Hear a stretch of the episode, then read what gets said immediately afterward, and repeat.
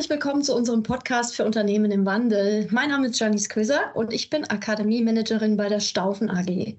In unserer heutigen Episode darf ich Dr. Ralf Beluser begrüßen. Und wenn einmal jemand aus dem Innersten heraus Core Digital ist, dann er. Bereits im Alter von sechs Jahren hat er mir verraten. Und da musste ich schmunzeln, weil während andere Kinder in dem Alter Buden bauen oder Schlösser bauen, Cowboys spielen und andere Dinge tun, hat er das Programmieren gelernt und gründete dann mit 16 Jahren sein erstes Softwareunternehmen. Heute ist er Managing Director für das Digitalbusiness und Transformation bei Hapaloid. Und Ralf und sein Team manövrieren gerade einen 170 Lenze alten globalen Player in die Digitalzukunft, der mit über 14.000 Mitarbeitern in über 140 Ländern zu den weltweit ganz großen Transport- und Logistikunternehmen gehört. Ja, und wem das noch nicht groß genug ist und die Größe noch nicht beeindruckt, außerdem bist du, Ralf, im Aufsichtsrat der Phoenix Pharma SE. Das ist ein wahrer Tanker mit erdenweit über 48.000 Mitarbeiter. Die widmen sich 150 Millionen Patienten, das muss man sich auf der Zunge zergehen lassen, und haben letztes Jahr einen Umsatz über 45 Milliarden Euro erreicht. Chapeau, ich ziehe meinen virtuellen Hut vor dir, Ralf. Wahnsinn, Wahnsinn. Mit dir möchte ich heute die digitale Transformation mal aus einem anderen Blickwinkel betrachten. Zum einen interessieren mich deine Erfahrungen, Herausforderungen, Hürden, ja vielleicht auch Fehltritte und Rückschläge, aber auch die Dynamik und die Kraft in so einem Prozess des Veränderns. Das interessiert mich. Okay? Lieber Ralf, ja. willkommen on Stage. Vielen lieben Dank, Janice. Ich freue mich auf unseren Talk heute und wird bestimmt toll. Das wird es, das wird es. Und deshalb darfst du auch direkt loslegen. Erzähl uns doch eingangs bitte mal ganz knackig das, was die Hörerwelt überhaupt bei Leute wissen sollte. Dein Wirkfeld und vielleicht ein bisschen darüber, was gerade dort unter deiner Leitung passiert. Hm, sehr, sehr gerne. Also bei Hapag-Lloyd ähm, eben verantwortlich für das Digitalgeschäft, für die Transformation. Dort bauen wir natürlich mit unseren Teams natürlich tolle digitale Produkte für unseren Kunden ähm, dann, wenn die Produkte äh, natürlich parallel im Co-Development mit den Kunden gebaut werden, ähm, planen wir natürlich auch die Vermarktung dazu, das globale Marketing, damit es eben auch in 144 Länder E-Mail-Marketing, Display-Marketing, Suchmaschinen-Marketing, damit man die Produkte auch vermarktet. Und dann natürlich auch über unsere digitalen 1000, also die Vertriebsmitarbeiter weltweit, damit man dort Vertriebskampagnen startet, um letztendlich die digitalen Produkte online und offline wirklich mhm. gut nach vorne zu bringen. Alles immer datengetrieben, KPI-getrieben und dann letztendlich mit den Transformationsteams diese neuen Themen reinzubekommen wie New Work, agiles Arbeiten, Objective und Key Results global mhm. und in den einzelnen. Das sind so die Kernthemen, ähm, wo, wir, wo wir uns eben ähm, drum kümmern dürfen. Mhm. Wenn ich verfolge, was dich in Interviews oder auch Pressetechnik so bewegt, sprichst du ganz häufig von der intelligenten Transformation. Ist damit für dich eine Veränderung gemeint, die vor allem intelligent geplant und umgesetzt werden sollte? Oder meinst du damit, dass die richtige Art und Weise der Transformation Unternehmen auf ein völlig neues Level hebt und somit dann als Positivkonsequenz intelligenter macht? Mhm. Also aus meiner Sicht kann man die äh, Unternehmen intelligenter machen. Man muss natürlich wirklich substanziell planen, sich Gedanken machen, auch die richtigen Management-Frameworks haben, mit Zahlen, Daten, Fakten arbeiten, aber auch insgesamt sehen, wie kann ich die gesamte Organisation auf ein neues Level heben, äh, um letztendlich produktiver, effizienter, ähm, profitabler auch zu werden. Und da gibt es natürlich viele, viele Bereiche, wo, wo ich eben auch sehe, da können viele Firmen auch noch ihren nächsten Schritt gehen und viele Firmen müssen mhm. auch wirklich dramatisch ihre Hausaufgaben machen. Nun tauchen ja auch immer wieder neue Studien und Umfragen auf, die den Eindruck geben, dass noch viele Unternehmen mit ihrer Digitalstrategie absolut überfordert sind. Du sagtest es gerade, ne? oder auch mit den Ergebnissen nur hinlänglich zufrieden. Teilst du den Eindruck? Also ich sehe es leider immer noch bei sehr, sehr vielen Firmen, egal welcher Größe, ob äh, kleines Unternehmen, Mittelstand oder Konzerne. Ähm, sie machen einfach noch zu viele Fehler in ihrer Digitalisierung, in ihrer Transformation. Deswegen funktionieren viele Dinge auch nicht so richtig oder bringen auch nicht wirklich den richtigen ähm, äh, Uplift so gesehen mhm. oder die Veränderung. Das sind immer nur kleine marginale Sachen. Äh, aber ähm, ich sage auch immer, wenn man das richtig angeht, mit den richtigen Methoden, mit den richtigen Leuten und auch weiß, was man tut und wo, woran man wirklich auch die großen Hebel ansetzen kann, ähm, dann sind dort echt auch große Sachen und große Sprünge auch drin. Und ähm, da würde ich mich fast auch so weit aus dem Fenster lehnen, dass in Richtung auch äh, Produktivität, eigentlich fast in jedem Unternehmen kann man locker sagen, da schlummern 35 Prozent Produktivität, weil einfach die Hausaufgaben nicht wirklich umgesetzt wurden und dementsprechend auch wahrscheinlich im 30 bis 40 prozentigen Bereich auch die Profitabilität ganz massiv hinterherhinkt. Das glaubst du, woran das liegt? Es liegt aus meiner Sicht, also da gibt es natürlich viele Gründe, aber da, auf der einen Seite liegt es natürlich an der fehlenden Adaption von neuen Technologien, von neuen Arbeitsmethoden, ähm, aber mhm. auch das Wissen in der Organisation, das Wissen im Management, in, in den äh, Abteilungs, äh, äh, bei den Abteilungsleiterinnen, Abteilungsleitern, aber auch in den Teams. Es muss sehr viel mehr trainiert werden, educated werden, auch geschult werden. Mhm. Ähm, nicht nur in neuen Technologien, sondern auch, wie arbeiten wir? Wie arbeiten wir kundenfokussiert? Wie arbeiten wir auch beschleunigt mit anderen Teams, Vertrieb, Marketing, IT, Finance, Customer Service mhm. ähm, zusammen, um die gemeinsam zu beschleunigen? Das ist kein isoliertes äh, Vorangehen mehr in Organisationen. Und wenn man das versteht oder das auch global versteht, dann kann man natürlich auch die, die Power einer Organisation wirklich nach vorne bringen äh, und das natürlich auch mhm. Zahlen, Zahlen, Fakten getrieben und einfach auch an der Produktivität und an der Profitabilität wirklich an Kennzahlen sehen, wie man dort das Geschäft äh, nach oben schrauben kann. Mhm. Du sagtest es schon, noch immer viele, viele Unternehmen einfach so das Know-how, ihre Digitalisierung so richtig zielorientiert und vor allem nicht kleinteilig und zerstückelt so in Einzelhebelchen, sondern ganzheitlich umzusetzen, zumal mhm. sich viele Unternehmen ja in so einem permanenten Jammer- und Krisenmodus befinden. Also mhm. gefühlt jonglieren die in Dauerschleife mit Herausforderungen. Herausforderungen. Mhm. Nachhaltigkeit, Lieferketten, Kostendruck, Fachkräftemangel.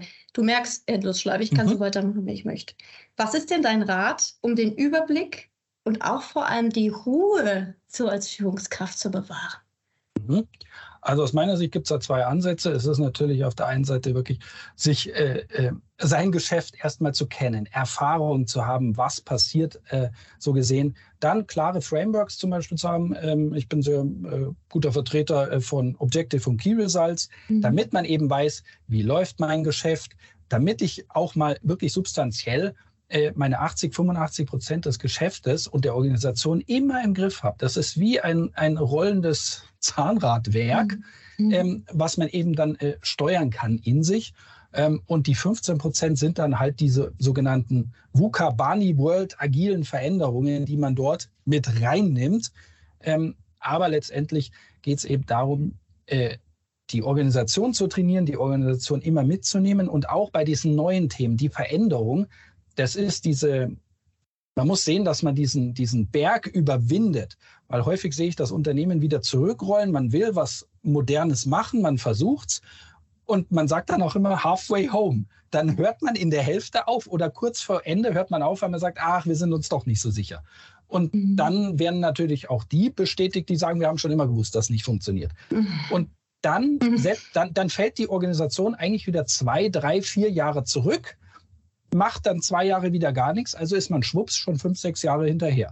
Und das ist eigentlich das, wo ich sehe, dass viele Firmen scheitern.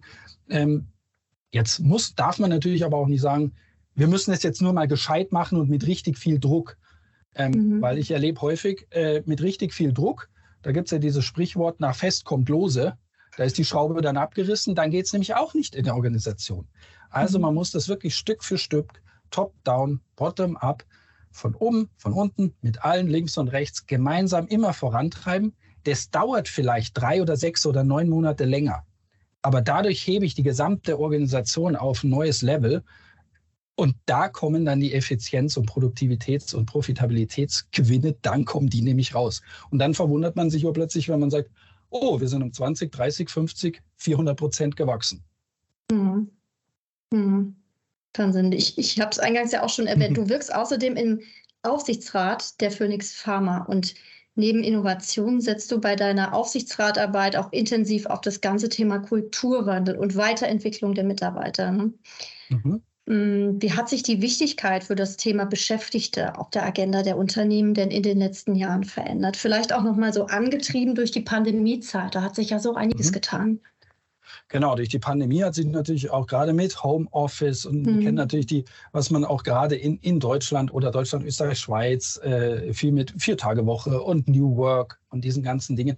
Ähm, es ist natürlich auch eine neue Generation da, muss man einfach auch sagen, an Arbeitnehmerinnen und Arbeitnehmern, es ist auch eine neue Generation, ähm, wie man arbeitet. Man sucht auch stärker nach, nach Purpose. Ähm, was, was möchte man letztendlich erreichen, äh, auch im Leben? Äh, es wird Personality, es wird Weiterentwicklung auch äh, von den Mitarbeiterinnen und Mitarbeitern gefordert.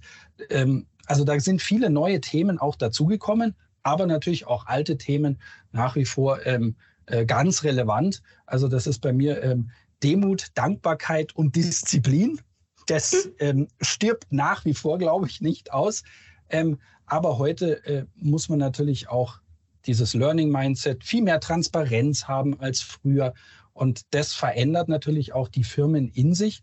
Ähm, und deswegen ist es natürlich, finde ich, auch als Aufsichtsrat wichtig, dass man auch wirklich versteht, ähm, man ist als Aufsichtsrat für die Firma da, und für die ganzen Menschen, für die Mitarbeiterinnen und Mitarbeiter mit ihren Familien, die natürlich daran hängen, dass man dort wirklich auch mhm. seine mhm. Arbeit richtig macht und dort auch seinen Wertbeitrag leistet, weil das Aufsichtsratmandat ist ja nicht, ist ja nicht für meinen Ruhm, sondern letztendlich für die Mitarbeiterinnen und Mitarbeiter und für die Familien, die dort dran sind, dass man eben auch wirklich morgen noch einen guten Arbeitsplatz hat, der, der einem Spaß macht, wo man sagt, da kann man was bewegen, ähm, da ist man inhaltlich dabei und das bringt einem einfach Freude. Mhm. Wahnsinn, vor allem diesen riesen Tanker, als du es gerade noch mal gesagt hast, ne? die Familien, die dahinter stehen, die Zahlen, das ist den Zahlen, das ist der Wahnsinn. Welchen speziellen Themen müssen sich Aufsichtsräte heute verstärkt widmen? Also Dabei interessiert mich nicht nur das fachliche Kompetenzprofil, ne, dafür haben wir ja sicherlich schon ganz viel gelesen, vielmehr, welche persönlichen Eigenschaften sollte denn deiner Meinung mhm. nach ein Aufsichtsratmitglied verinnerlicht haben, um mhm. so den Herausforderungen der Zeit zu begegnen? Du hast schon mal gesagt, Demut, Dankbarkeit, Disziplin. Würde ich natürlich genau. sagen, das gilt für alle Führungskräfte. Aber darüber hinaus, was ist da? Genau. Deine? Also persönliche Wesensmerkmale für einen Aufsichtsrat, mhm. Aufsichtsrätin ist natürlich wirklich aus meiner Sicht Erfahrung, Erfahrung, Erfahrung. Und die kann man nur machen, indem man es macht. Also machen, machen, machen, Erfahrung, Erfahrung, Erfahrung. Das nimmt einem keiner. Und das kommt natürlich dann auch gepaart mit der Personality. Ähm, wie ist man letztendlich äh, als, als Persönlichkeit, als Charakter letztendlich? Das kennen wir selber, wenn wir in, äh, in, einem, in einem großen Team fragen, äh, wer ist der, der Gute und wer ist der Böse, dann hat man meistens schnell auch eine Antwort. Also deswegen heute muss man natürlich auch da wissen, ähm, wie, wo man da steht und auch so gesehen auch ein gewisses Leadership zeigen, also Respekt, Offenheit. Äh, man muss es, die Dinge prüfen, man muss auch manchmal, würde ich sagen, auch manchmal trösten. Also da ist echt alles dabei. Integer mhm. ist natürlich auch eine, eine Sache. Ähm, Null-Toleranz-Politik. Ähm, ehrbar, äh, glaubwürdig, das, das gehört halt einfach irgendwie alles dazu. Aber auch ähm, für die persönlichen Wesensmerkmale ist natürlich, man spricht mhm. häufig von emotionaler oder adaptiver Intelligenz, ähm, aber ich glaube auch die, die Courage letztendlich, dass man mutig und tapfer ist, manchmal auch sagen, ah, ich stehe jetzt diese äh, Entscheidung oder dieses moderne Thema, das stehen wir jetzt durch. Weil ähm, wenn man den Berg erklommen hat, dann ist man letztendlich froh, wenn man oben letztendlich am Gipfel ankommt. Aber das bedeutet halt echt auch, mutige Entscheidungen zu machen und auch durchzuziehen und nicht halfway home wieder zurückzulatschen und sich sagen, ja, probieren wir es in vier, Jahr, vier Jahren nochmal. Also das gehört äh, neben der ganzen Erfahrung, Erfahrung natürlich auch dazu. Und dann kommen natürlich auch diese Themen wie äh, Technologieoffenheit, aber auch, dass man das Talentscouting, die, das Businessmodell, das Ökosystem, die globalen Märkte versteht, solche Sachen. Mhm. Ja, da, da, kommen so viele Sachen auch zusammen. Mhm. Ähm, genau, dass man halt auch wirklich äh, die Firma verbessert als Unternehmer äh, und nicht als Verwalter. oh, siehst du mal, das ist ein ganz großes, das schreibe ich mir direkt auf, ja, ne? Unternehmen nicht verbessern als Verwalter.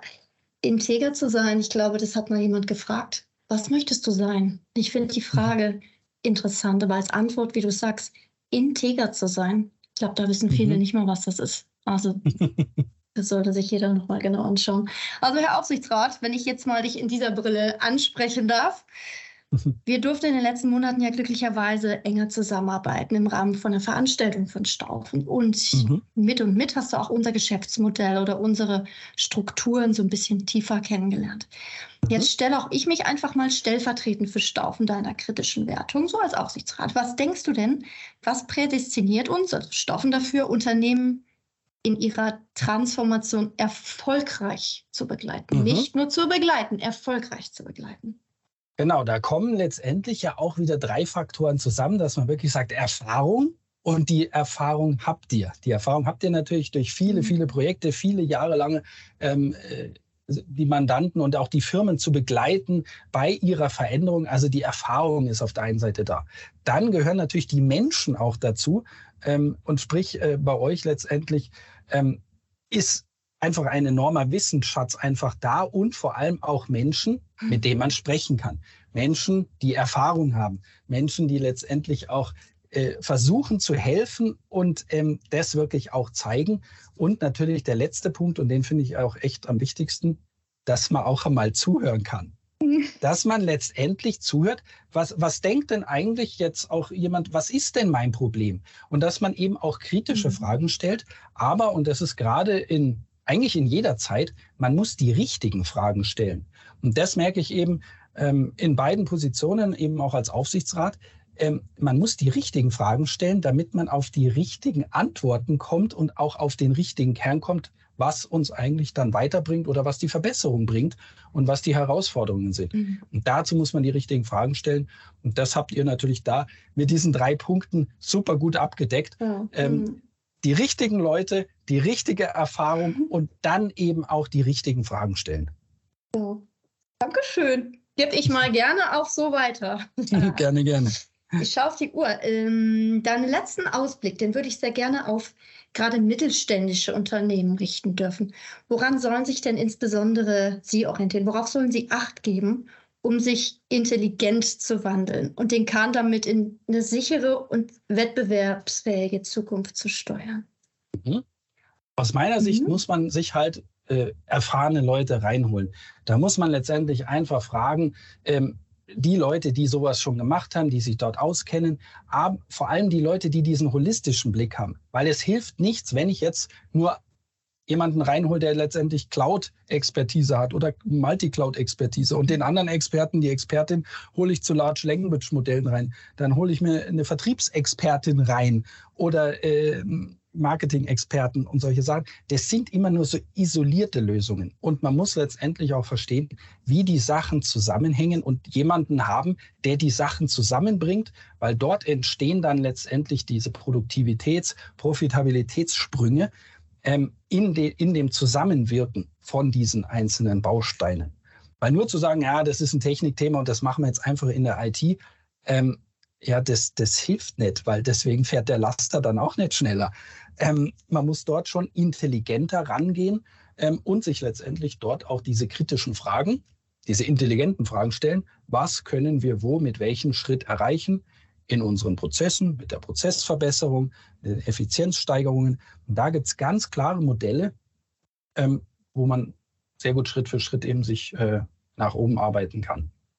Mhm. Wow. Ralf, herzlichen Dank. Ja. Das nenne ich mal, der Kölner sagt, du bist ein echter. Also Authentizität, also Zungenbrecher. O oder, ähm, oder Integer. Integer. Integer, Integer, ein Gla echter glaub, Integer bist du. Ja, glaub, glaubwürdig, ehrbar. Glaubwürdig.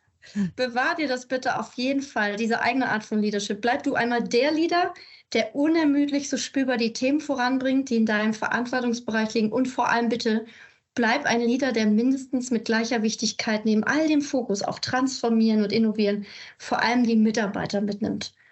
Das würde ich mir sehr von dir wünschen. Wunderbar. Vielen lieben Dank, Denise. Tausend Dank. Hat mir super viel Spaß gemacht. Sehr schön. Ich überlege auch schon, auf welchem neuen Format wir dich hoffentlich bald wieder einladen dürfen. und ich habe viel mitgeschrieben. Ich habe versucht, meine drei Juwelen unserem heutigen Gespräch rauszufischen. Und ich würde jetzt als Nummer eins fassen erfolgreiche Ideenfindung in der intelligenten Transformation gelingt im Dreiklang Educate, Accelerate and Fooling. Fand ich genial. Mein zweites Juwel wäre, um das Unternehmen als rollendes, erfolgreiches Zahnradwerk immer in Bewegung zu halten, statt du sagst es halfway home, auf halbem Weg umzudrehen, braucht es drei Punkte im Top-Management. Erfahrung teilen miteinander im Führungskreis. Zweitens Frameworks, also Objectives and Key Results definieren und leben. Und drittens Top-Down, Bottom-Up, Step-by-Step vorzugehen. Das dauert vielleicht etwas länger, aber sorgt für Stabilität und Profitabilität. Und als drittes Juwel habe ich gesagt, Führungskräfte, wenn man die in einem Dreiklang in der modernen Arbeitswelt beschreiben soll, braucht es die drei Ds. Demut, Dankbarkeit und Disziplin hast du es genannt, als gute Tugenden. Ich würde vielleicht das Thema Integer noch hinzusetzen, dann haben wir noch eine vierte. ah, hey, Ralf. Herzlichen Dank. Und das ganze Thema, gerade End-to-End-Denken, Digitalisierung treiben, Performance steigern, das wird auch ein Thema bei unserem anstehenden Best Practice Day werden im Sommer. Für viele von euch Zuhörer das Klassentreffen für Transformationsthemen unter dem diesmaligen Motto Operational Excellence Next Level gehen wir am 25. Juni wieder an den Start in Darmstadt. Und die unter euch, die an Bord kommen mögen, informiert euch gern schon mal jetzt auf der Webseite. Das ist die www.bestpracticeday.com. Ja, mir bleibt es für heute. Tschüss zu sagen, bis zum nächsten Mal und ein ganz großes Dankeschön fürs Zuhören. Eure Janice Köser.